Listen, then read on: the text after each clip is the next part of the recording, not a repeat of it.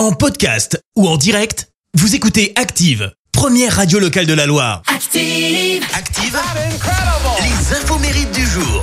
Et soyez les bienvenus, en ce mardi 10 janvier, on fête les Guillaume. Côté anniversaire, Claudio Capeo fête ses 38 ans. Eh ben, ça va.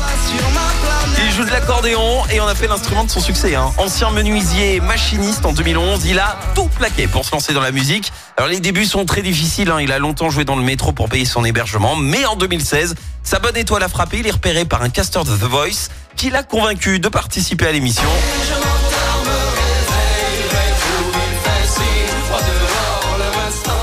Même s'il n'a pas gagné, cette mise en lumière lui a permis de connaître immédiatement le succès avec ce titre, Un homme debout, l'un des plus gros succès de 2016. Autre success story, celle du chanteur britannique qui a vendu plus de 100 millions d'albums.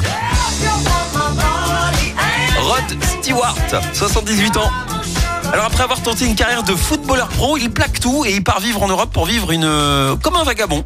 Alors ça commence en France où il se retrouve à faire la manche sur la plage de Saint-Tropez, puis Rome et fin du road trip en Espagne où là bah il se empri- emprisonner pour euh, vagabondage.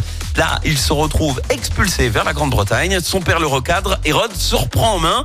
Il décide de se lancer dans la musique, il commence à jouer du blues euh, à l'harmonica sur le quai du métro londonien. Et en 67, après plusieurs années de galère et surtout de persévérance, il fait la rencontre qui a marqué l'histoire du rock, celle de Jeff Beck, qui donnera naissance à Jeff Beck Group, le début du succès pour Rod Stewart.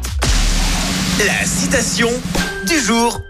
Allez, ce matin, je vous ai choisi la citation de l'humoriste et écrivain anglais Ivy Lucas. Écoutez, les gens qui sont en retard sont de bien meilleure humeur que ceux qui ont dû les attendre. Merci, vous avez écouté Active Radio, la première radio locale de la Loire. Active.